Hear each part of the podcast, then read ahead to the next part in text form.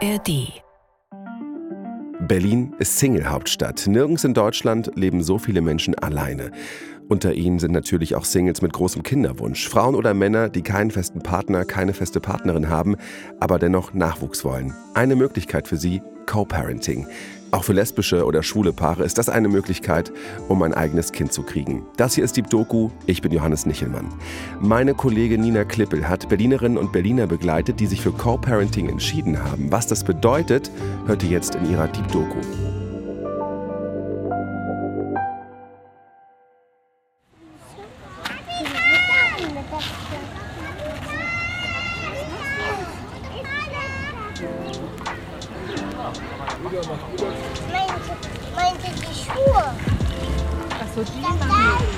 Danny hat einen Lebenstraum.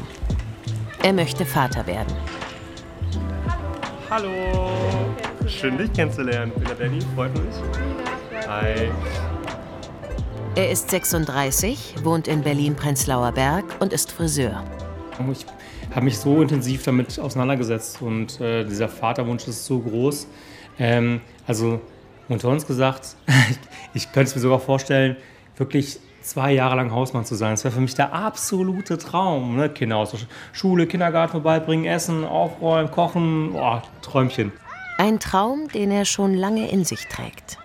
Hm, der Kinderwunsch kommt daher vielleicht wahrscheinlich ganz, ganz groß, weil ich selber äh, nie einen Vater hatte. Ich hatte nie eine, eine Vaterfigur in meinem Leben äh, und meine Mutter hat beide Rollen übernommen. Also ich glaube, seitdem ich irgendwie schon Teenager bin, war für mich klar, dass ich äh, Vater werden möchte. In wenigen Wochen wird Danny heiraten. Mit seinem Verlobten Alessandro will Danny auch eine Familie gründen. Für schwule Paare gibt es dafür verschiedene Möglichkeiten. Adoption, Leihmutterschaft oder Co-Parenting. Also gemeinsames Elternwerden ohne romantische Beziehung. Genau das ist das, was Danny machen will. Er sucht zurzeit nach einer passenden Frau, die zur Mutter seines Kindes wird und mit der er im besten Fall ein Leben lang auskommen wird. Auf Plattformen wie Familyship oder Co-Eltern daten sich Menschen, um auf diese Weise eine Familie zu gründen. Danny präsentiert sich auf seinem Online-Profil mit Fotos. Er gibt an, welche Rolle er in der Familie einnehmen möchte. Für Männer gibt es folgende Auswahlmöglichkeiten. Nicht anonymer Samenspender, Vater oder Vater mit Onkelfunktion. Danny hat sich als Vater angemeldet und mit einigen Frauen geschrieben. Und er hat ein erstes Date ausgemacht. Ja, das allererste Family-Ship-Date war tatsächlich dann mit der Sabine. Und das war dann halt äh, direkt auch beim ersten Treffen so gesehen ein Match. Wir haben uns halt mega gut verstanden, aber ich war sehr aufgeregt. Also beim allerersten Treffen ähm, total, weil es war ja dieses, okay, man, es ist ja kein Date, aber trotzdem trifft man sich mit irgendwie mit einer fremden Frau. Und dann ist es trotzdem was sehr Intimes, weil man will ja Kinder zusammen haben. Und worüber spricht man denn eigentlich? Also wie direkt ist man am Anfang? Oder ähm, trifft man sich halt mehrmals, äh, um ein Gefühl zu bekommen? So. Und, aber wir haben direkt beim ersten Treffen schon gemerkt, so ja, der Vibe war einfach da und das haben wir dann auch gefestigt. Aber ich war sehr aufgeregt.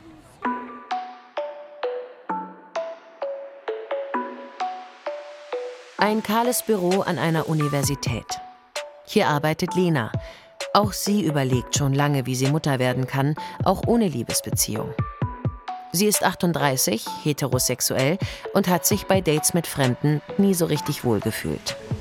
Hallo, ich bin Lena, mich. Lena sagt, dass ihr Alter ihr jetzt Druck macht. Wenn ich ganz ehrlich zu mir bin, gibt, gibt es dieses Bild oder diese ähm, also meine Idealvorstellung ist dann wahrscheinlich irgendwo auch doch, dass es einen Partner gibt und dass man auch diese Schwangerschaft zusammen und sich zusammen darauf freut und dann, ähm, wie heißt das, Elternzeit irgendwo Urlaub, also nicht Urlaub, Elternzeit halt irgendwo macht, wo es schön warm ist, irgendwie sowas. Genau, und da merke ich schon, dass mir das ein bisschen ähm, schwerfällt, ähm, das so gehen zu lassen.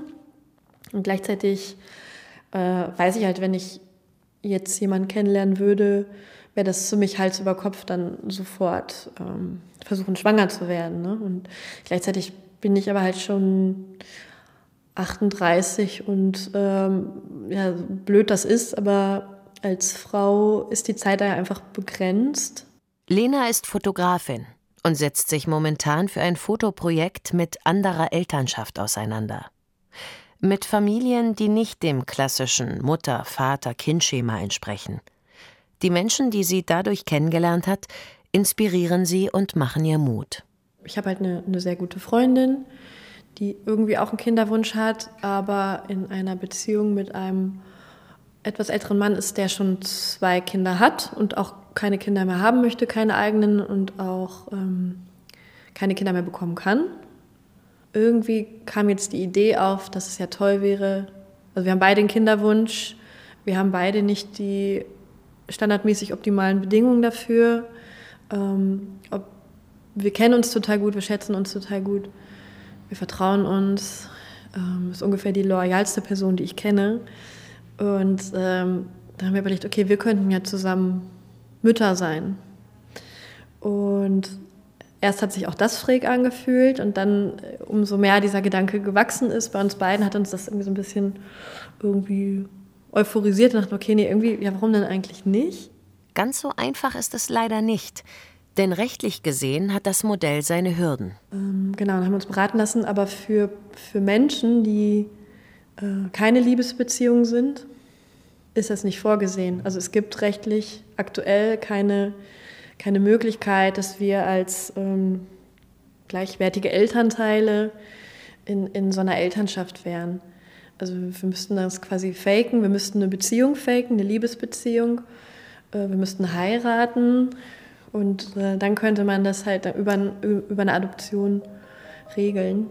In Deutschland ist es auch nicht möglich, dass ein Kind rechtlich mehr als zwei Eltern hat. Wenn sich also drei oder vier Elternteile um ein Kind kümmern, haben die sozialen Eltern keinerlei Rechte.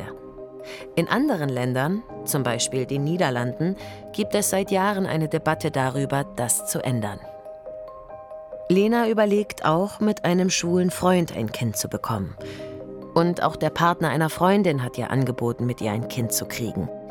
Aber Lena tut sich schwer mit all den Möglichkeiten. Das ist natürlich, wenn man nicht in einer Beziehung ist oder in einer gleichgeschlechtlichen Beziehung ist, wird es dann sehr geplant, also 100 Prozent bewusst ne, in dem Moment.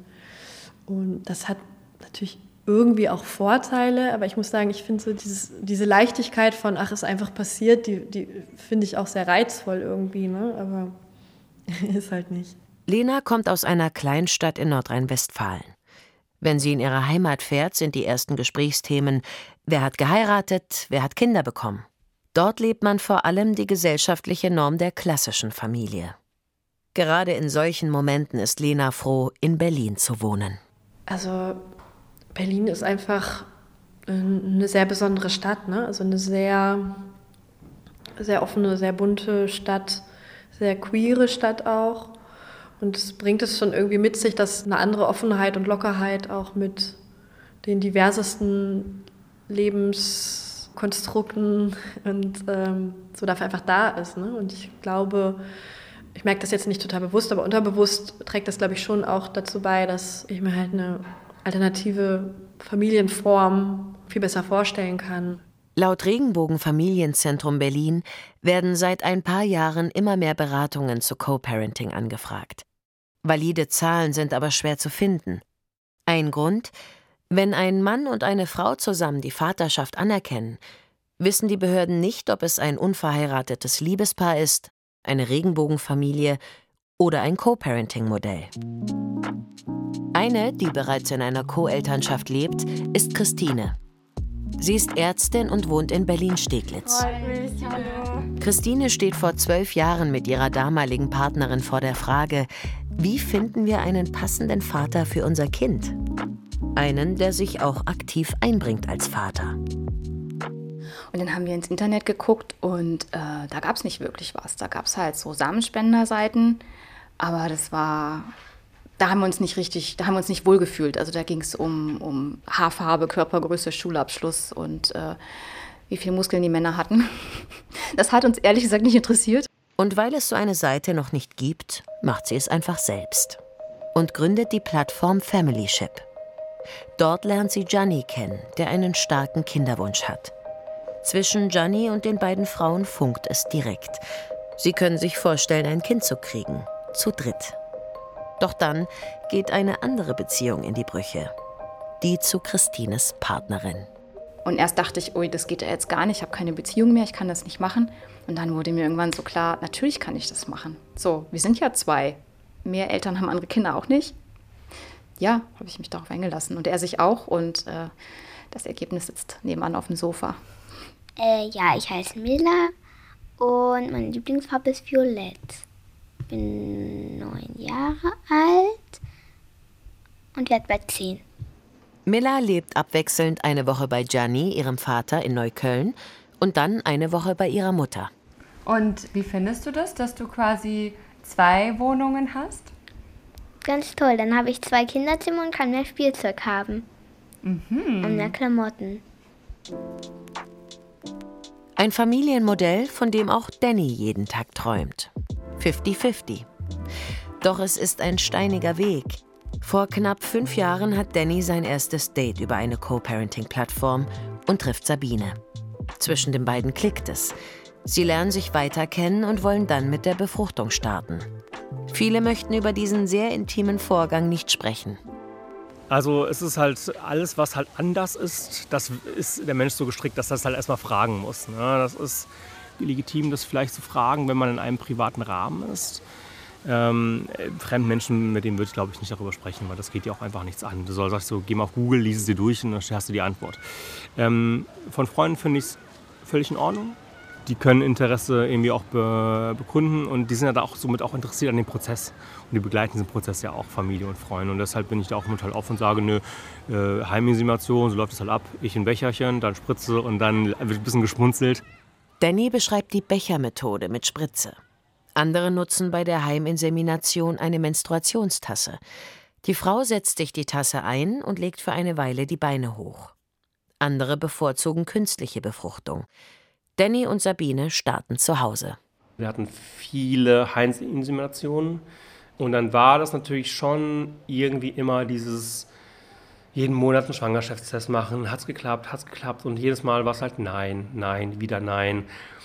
Und man ist irgendwann so abgestumpft und sagt so, ah, okay, also es kratzt schon an einem, so, wenn man es schon mehrmals versucht. Und dann haben wir gesagt, okay, dann machen wir halt eine künstliche Befruchtung. Und dann hat es, also wir hatten dann zwei Stück gemacht und die haben dann halt auch nicht geklappt. Und dann haben wir halt dann beide entschieden, nachdem sie halt auch nochmal Tests gemacht hat beim Arzt und der ihr dann gesagt hat, hey, die Chance bei einer künstlichen Befruchtung liegt jetzt auch irgendwie nur noch bei 5%, dass es halt klappt haben wir gesagt, okay, machen wir es nicht mehr, weil es einfach auch enorme Kosten sind. Also man zahlt da, glaube ich, pro Künstliche zwischen 5.000 bis 7.000 Euro.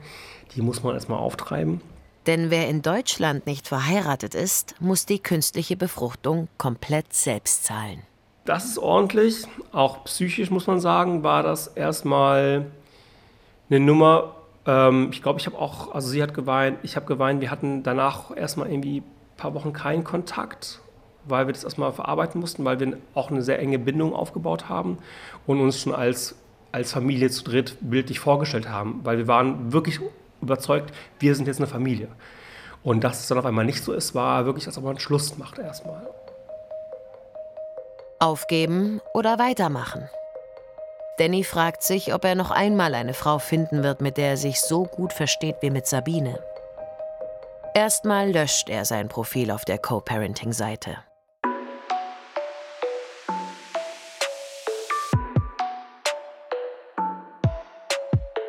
Und dann ist da noch die gesellschaftliche Debatte. In Internetforen und in persönlichen Gesprächen zweifeln manche Menschen an, dass Co-Parenting gut für die Entwicklung von Kindern sei.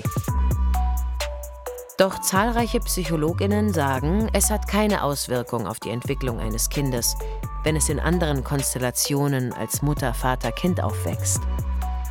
Wichtiger sei, dass es geliebt werde. Skeptischen Fragen muss sich allerdings auch die Fotografin Lena immer wieder stellen. Ich fand das ganz interessant, als ich meiner Mutter, also ich komme halt aus einer Kleinstadt, ne? meine Eltern sind eher konservativ, aber ziemlich offen eigentlich irgendwie schon. Da hatte ich ihr von, sowohl von dem Fotoprojekt erzählt und als auch von meinen eigenen Überlegungen. Und dann war erstmal so Stille. Und Und meinte so, ja, aber muss das denn sein? Also ist das denn gut für die Kinder? Ne? Und dann Lenas Mutter tut sich zuerst schwer mit anderen ihr unbekannten Konzepten von Familie. Und jetzt ein halbes Jahr später erzählt sie mir dann, wie sie ihren Walking-Freundinnen dann erzählt hat, was, was ich für Leute getroffen habe. Und sie findet das jetzt selber total inspirierend. Aber was ich damit sagen möchte, ist, auch das Umfeld, das braucht erstmal so eine, so eine Begegnung irgendwie damit, ne, um überhaupt ähm, ja, den, den Gedanken erstmal ähm, zu entfachen und das auch nicht sofort so kritisch zu bewerten, ne, als anders und deswegen nicht gut. Ne? Und ähm, ich glaube, da muss noch unheimlich viel passieren. Die neunjährige Miller kennt ihre Familie nicht anders. Naja, ich habe es denen erst letztes Jahr wirklich der ganzen Klasse gesagt. Mein Papa Männer liebt. Die haben alle gesagt, wirklich? Was? Oh, wusste ich ja gar nicht. Und ja, sonst kein Kommentar. Aber hast du das der Klasse einfach so erzählt oder? Nee, wir haben ein Spiel gespielt, was, was an mir besonders ist. Ich Okay. wollte das sagen. Für Außenstehende sind Modelle wie in Millers Familie oft gar nicht zu erkennen, sagt ihre Mutter Christine.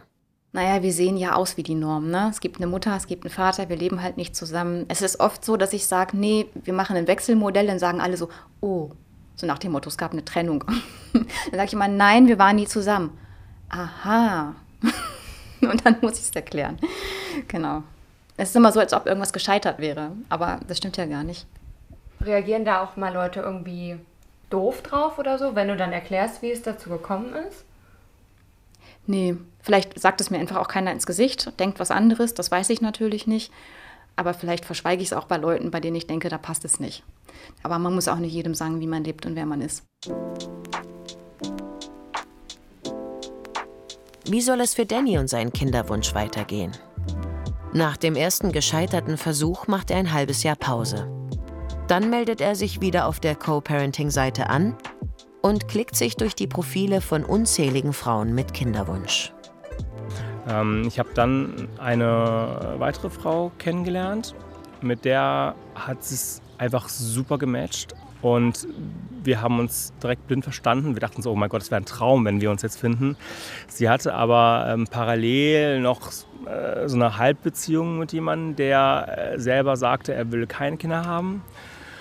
Und deshalb haben wir uns dazu committed, irgendwie das zusammen zu machen. Äh, und leider war es dann aber schon nach dem, äh, glaube ich, nach drei, vier Monaten kam sie dann mit der Nachricht, dass sie dann leider aus Versehen schwanger geworden ist. Und äh, es tat ihr auch mega leid und ich war so, nein, das kann nicht wahr sein. Ähm, es war echt traurig, weil ich, also selbst jetzt trauere ich noch ein bisschen hinterher, weil wir uns so gut verstanden haben einfach. Ne? Also meldet sich Danny drei Monate später zum dritten Mal auf der Plattform an. Und auch jetzt scheint er Glück zu haben. Er lernt wieder eine Frau kennen, die er sich als Mutter seines Kindes vorstellen kann. Mit der er sein ganzes Leben lang Kontakt haben wird. Mit der er die gemeinsame Verantwortung für einen Menschen haben will. Würdest du dann auch diesen ganzen Schwangerschaftsprozess begleiten wollen, Geburtsvorbereitungskurs mit zur Geburt gehen und so? Absolut alles, was geht. also, wenn, wenn Papi, dann auf jeden Fall Vollzeit-Papi. Also, wir Männer wissen ja, wir können ja nicht schwanger werden. Ganz ehrlich, wenn ich schwanger werden könnte, würde ich gerne schwanger werden. Ich würde super gerne einen Bauch bekommen. Okay, gebären ist das andere Thema, so. mal gucken. Aber grundsätzlich, ja, ich, dieses Leben heranwachsen zu sehen, dieses Gefühl zu spüren und deshalb ähm, will ich jeden Prozess halt mitmachen. Also ne, ich will zu den Vorbereitungskursen, ich möchte mit zum Ultraschall ähm, zusammen Babyklamotten kaufen, äh, ein Kinderbett bauen, keine Ahnung. Also alles bis zur Geburt will ich mitmachen, was halt geht und danach natürlich logischerweise auch. Also ich werde mich nicht irgendwo entziehen, sondern ich will das halt voll auskosten, ähm, weil ich richtig Bock habe, Vater zu sein einfach. Danny und die neue Frau versuchen, dass sie schwanger wird. Er verbindet das mit einem großen Traum. Also ich würde mir wünschen, äh, natürlich, dass es zur Hochzeit dann klappt, weil es wäre, glaube ich, kein, kein krasseres, größeres Geschenk für uns und unsere Familien, wenn wir sagen würden auf der Hochzeit, hey, wir werden jetzt Eltern. So, und ähm, ja, mal gucken, ob das klappt. Dass Kinder zwischen ihren Eltern pendeln, ist in vielen Familien Alltag. Aber wie geht das mit einem Kleinkind? Als Miller klein war, haben ihre Eltern zusammengewohnt. In zwei verbundenen Wohnungen mit einer gemeinsamen Küche. Jede Woche war einer von beiden hauptsächlich für Miller zuständig. Aber sie konnte sich natürlich bewegen, wohin sie wollte. In der Corona-Zeit wurde es den Eltern zu eng. Für Miller eine große Umstellung. Auch am Anfang, als Mama umgezogen ist, da war, das war nicht so schöne Zeit. Nee, das war keine schöne Zeit. Aber mittlerweile ist es ganz gut, aber wenn ich meinen Babo oder meine Mama dann immer mal mindestens jede zwei Tage einmal anrufe, ist okay. Eine Co-Elternschaft einzugehen bedeutet nicht nur eine Verpflichtung zum Kind und zum anderen Elternteil, sondern auch zum Wohnort. Innerhalb eines klassischen Familienmodells ist es so, dass man Entscheidungen treffen kann, wie ich wandere aus, ich nehme das Kind mit, äh, ich fahre jetzt in Urlaub, also man muss sich nicht mit irgendwem anders absprechen. Ähm, das heißt, man auf der einen Seite ist man flexibler mit einer Kohlentschaft, auf der anderen Seite aber auch wiederum nicht, ne? gerade was die Zukunft ähm, äh, ausmacht. Also man muss dann sagen, wenn ich in Berlin wohne, ja, ich bleibe natürlich auch die nächsten 18 Jahre in Berlin wohnen, so, weil man hat sich dafür entschieden, also muss es auch so sein. Ne? Außer man sagt natürlich dann zusammen, hey, man wandert zusammen aus. Oder so. Aber grundsätzlich ähm, ist das so ein Thema, genau, wo ich sage, okay, das wäre halt ein Nachteil. Aber ich glaube, der Wunsch, äh, Vater zu werden, ist größer, als zu sagen, ich wandere aus Berlin aus. Wer sich für Co-Parenting entscheidet, bespricht vorher wichtige Eckpunkte. Wer betreut das Kind wie viel? Wie sieht es mit Vorsorgeuntersuchungen in der Schwangerschaft aus? Soll das Kind religiös erzogen werden? Wer zahlt was? Ich finde, grundsätzlich sollte eigentlich jedes Paar das machen. Weil viele sagen so, ach, wir sind jetzt ein Paar, ach, lass mal Kinder haben, sprechen aber nicht über die ganzen Sachen, die in Zukunft anstehen. Äh, ne? Wie also selbst solche Themen, die bei aufkommen, so äh, beim Kind impfen ja oder nein, ne? streiten sich manchmal die Geister. Ähm, wie soll das Kind ernährt werden? Äh, also ne, so viele Themen. Und dann ist ein Kind da und viele streiten sich über die Thematik. Und das hat äh, der Vorteil einer Freundschaft, dass man von Anfang an darüber spricht. Viele schreiben die Absprachen vorher auf. Manche gehen zum Notar. Auch Family Ship Gründerin Christine und ihr Co-Elternteil Gianni haben vieles in der Kennenlernphase besprochen. Hattet ihr auch irgendwie mal darüber gesprochen, was passiert, wenn ihr jeweils neue PartnerInnen habt? Ja, aber sowas ist natürlich schwer zu besprechen. Das kommt immer auf die Person an und wie tief man dann da emotional einsteigt und so weiter. Ich glaube, das kann man im Vorfeld schwer besprechen. So. Aber dann, wenn eine Partnerschaft wirklich ernsthaft ist, dann verschiebt sich das natürlich auch immer mal ein bisschen in die eine oder die andere Richtung. Und das ist auch nicht ganz unproblematisch, das stimmt schon. Da muss man miteinander im Gespräch bleiben. Christine sitzt im Schneidersitz auf ihrem Sofa. Gegenüber sitzt Miller über ein Ausmalheft gebeugt. Gleich muss sie die Buntstifte weglegen. Die kommende Woche verbringt die Neunjährige wieder bei ihrem Vater. Christine hat dann kindfrei. Ich bin einfach total frei. Ich kann mich verlieben, in wen ich will. Und wenn mir der nicht mehr passt, dann äh, passt er halt nicht mehr. So, das hat aber mit meiner Familie nichts zu tun.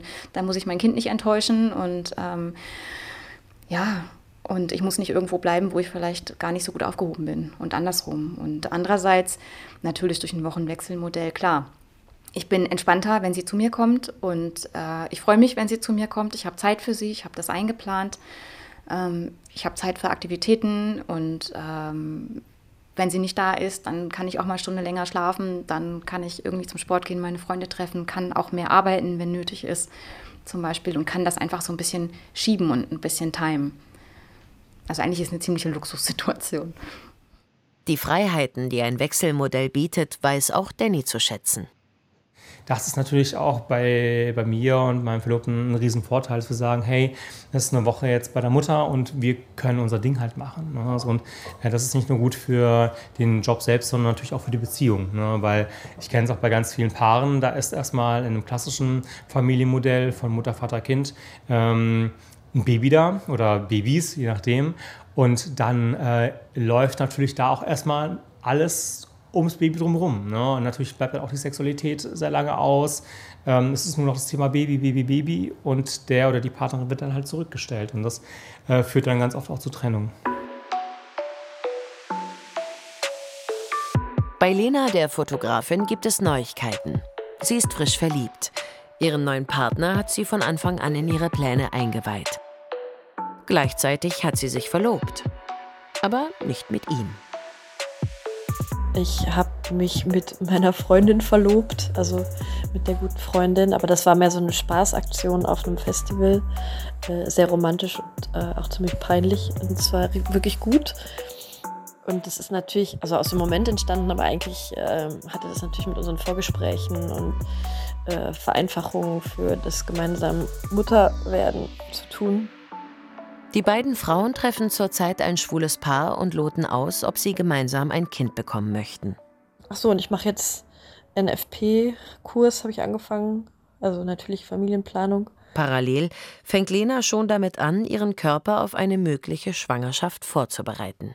Ich habe mir heute Folsäure-Tabletten gekauft und trinke Eisensaft. Das sind die News. Danny hat inzwischen Alessandro geheiratet. Das war tatsächlich der schönste Tag meines Lebens. Es war ein Tag voller Liebe und Freude. Ähm, also noch, noch nie so viel Liebe auch gespürt von unseren Gästen, von meiner Familie, von seiner Familie, unseren Freunden. Es war einfach perfekt und es ist nichts schiefgelaufen tatsächlich. Aber ist sein großer Traum wahr geworden? Konnte er auf der Hochzeit verkünden, dass er bald Vater wird? Mit der dritten Frau, die Danny kennengelernt hat, hatten sie Wochen zuvor die Befruchtungsphase gestartet. Doch von Mal zu Mal war sie in dem Prozess sehr, sehr unsicher und hat mir aber auch mit der Zeit kein gutes Gefühl mehr gegeben und auch keine Stabilität, wo ich denke, dass das mit uns in Zukunft dann passen würde. Und deshalb habe ich mich jetzt dann erst ähm, vor kurzem äh, dazu entschieden, ähm, das dann nicht mehr mit ihr zu versuchen. Also es ist das erste Mal, dass ich mich von meiner Seite aus entschieden habe, das abzubrechen, genau. Und bin dementsprechend jetzt wieder auf der Suche nach einer Co-Mama.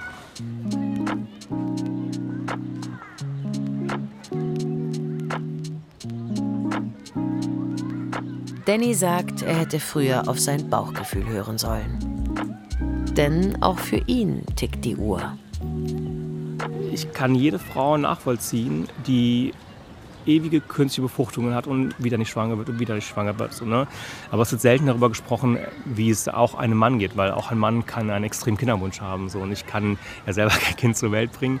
Ähm, trotzdem ist dieser Wunsch extrem groß. Ähm, und auch für mich fühlt es sich, und auch mittlerweile für meinen Partner, fühlt es sich so an wie, ach Mist, wir sind wieder bei Null. Ach, es hat schon wieder nicht geklappt. Und es wäre doch so schön, wenn wir eine Familie wären. Er versucht nach den vielen Rückschlägen trotzdem positiv in die Zukunft zu schauen. Ich glaube, sobald wirklich ein positiver Test vorliegt, werde ich wahrscheinlich in Tränen ausbrechen vor Freude. Klar, muss man mal abwarten, die ersten drei Monate, ne, das ist immer diese, diese kritische Phase.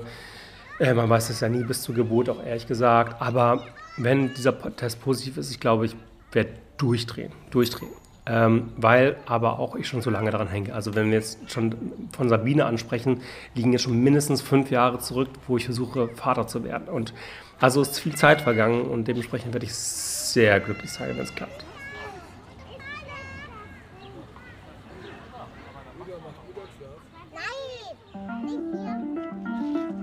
Eine Deep Doku-Folge von Nina Klippe. Regie hat Max Radestock geführt und wenn euch diese Folge gefallen hat, dann gebt uns doch eine Bewertung oder schreibt einen Kommentar. Damit helft ihr uns sehr. Vielen, vielen Dank. Und jetzt habe ich noch einen Podcast-Tipp für alle, die schon Eltern sind oder es werden wollen.